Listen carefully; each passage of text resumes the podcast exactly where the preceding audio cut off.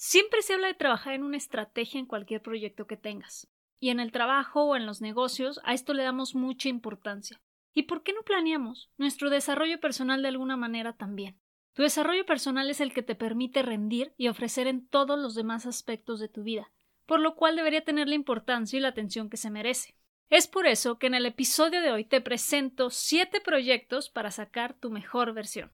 Desde tener una simple lista de deseos, tener una mentalidad de gratitud, hasta planear y registrar son algunos ejemplos que te pueden ayudar a sacar la mejor versión de ti hoy. Soy Sofía García y te doy la bienvenida a Impermanente, el podcast para sacar tu mejor versión y vivir la vida que quieres.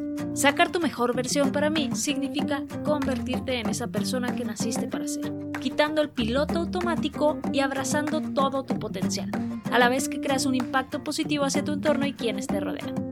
Espero poderte apoyar en el camino de convertirte en tu mejor versión. Y ahora, comencemos. Primer proyecto. Ten un bucket list o una lista de deseos. ¿Cuántas cosas tienes que quieres hacer? Cosas que sabes que disfrutarás, que te retarán o que simplemente marcarán un parteaguas en tu vida. Nada pasa si no se aterriza en papel o en un documento en tu computadora, si ya no usas cuadernos. Para esto puedes hacer un bucket list de las cosas que quieres hacer y quizá no tendrá impacto aparente en tu vida, tal vez no, porque no es una lista cualquiera que incluye metas como un nuevo empleo, adquirir un nuevo carro o un perro, sino una que contenga experiencias, momentos de atrevimiento, viajes, retos. Esto es lo que la diferencia de tu lista de metas. Aquí vas a ir tachando cosas sin tanta presión. Tal vez algunas requieran planeación, otras no. Pero esto te ayudará a tener una visión de lo que quieres hacer. Nos clavamos tanto en la lista de grandes metas que queremos lograr que nos olvidamos de las cosas que nos hacen respirar y sentirnos vivos. ¿Cómo vamos a lograr lo que queremos si vamos sin ánimo por la vida? Tener una lista de este tipo te mantiene motivado, llena tu vida de momentos recreativos, te despeja, te da nuevas vivencias y te abre la mente. Y además llega a ser súper divertido. ¿Quieres otro motivo para incluirla entre tus proyectos? Vamos al punto número 2. Mensajes de gratitud. Comienza tu día agradeciendo tres cosas. Pueden ser cosas súper simples. Lo primero que te venga a la mente y de lo cual quieres agradecer ese día. No te apures, tendrás muchos días para seguir agradeciendo todo cuando se te ocurra, desde estar vivo hasta por la ropa que te abriga o el jardín o la mascota que tienes. Tener una mentalidad de agradecimiento en la mañana te mantiene positivo y abierto a recibir durante el día. Empieza sin bloqueos. Este es un gesto que te dará un shot de felicidad para comenzar con todo tu día. Uno con pura energía de abundancia. Vamos al proyecto número 3. Mantén un diario. Ya sea que hagas un diario artístico donde combines ideas, dibujos y fotos, o sigas la línea del típico diario escrito, esta es una muy buena manera de mantener tus ideas claras y organizadas, ya que al escribir haces un proceso de pensamiento organizado para que tenga sentido lo que escribes y te dé un panorama más amplio de tus ideas. También ayuda al autoconocimiento. Escribe todo cuanto te llega a la mente tus pensamientos, tus deseos, tus preocupaciones y cómo crees que puedes reducirlas. O cuestiónalas para ver si realmente son preocupaciones reales o simplemente te están quitando y drenando energía. Un diario te permite vaciar tu mente, al usarlo como un brain dump, lo cual sería traducido al español como una descarga cerebral. Escribir lo que te venga a la mente sin preocuparte si tiene sentido o no, si es viable una idea o no, simplemente escribir. Es un ejercicio para vaciar tu mente y dejar espacio libre para pensamientos ordenados y para tus prioridades del momento. Si hay algo interesante que escribiste, puedes regresar a él más tarde y ver si puedes convertirlo en algo viable o una idea con sentido. Esto te ayuda a tomar mejores decisiones y prende tu creatividad. Es un nuevo hábito que te puede sorprender. Vamos al proyecto número 4. Tener un dream board o un tablero de sueños a la vista. Lo que puedes ver se vuelve realidad y un Dreamboard te ayuda exactamente para eso, que todo lo que quieres se vaya cumpliendo. Consiste en hacer un collage de imágenes de lo que quieres. Atrévete a soñar en grande, a uno, tres o cinco años. Cuélgalo o pégalo donde lo tengas a la vista y así te asegurarás de que no vaya a acabar dentro de un cajón olvidado.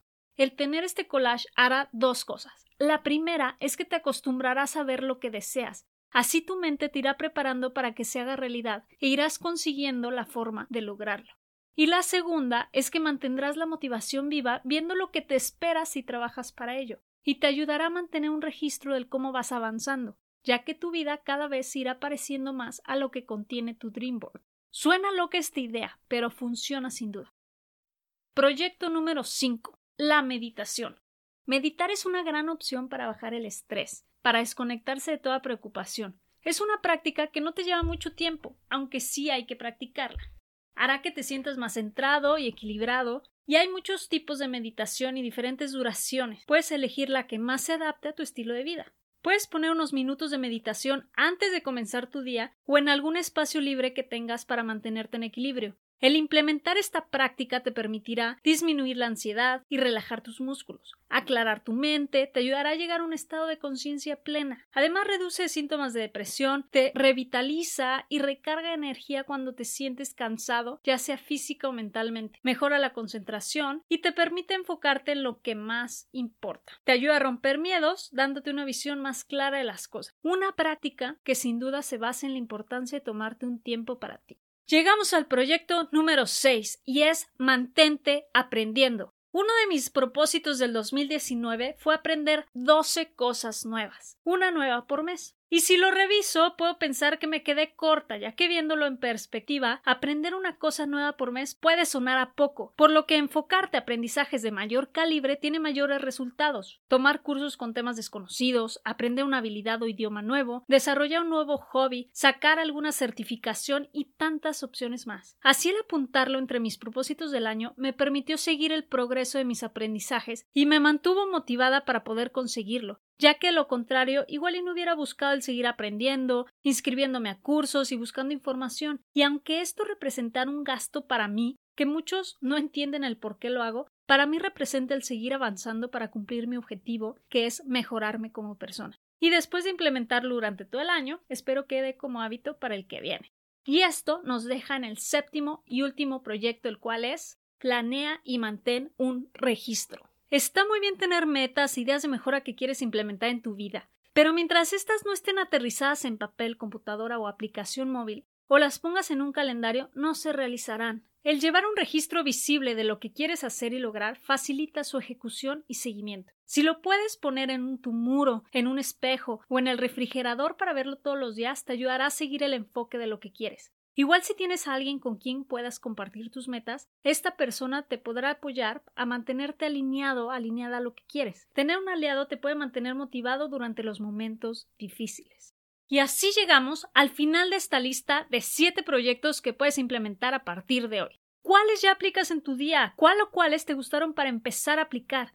Platícame con un mensaje en el Instagram Impermanente Podcast, donde me encantará saber de ti. Muchas gracias por escuchar hasta el final de este episodio. Si te gustó lo que escuchaste, no olvides suscribirte, calificar y regalarme una reseña. Te platico más el siguiente martes. Hasta la próxima.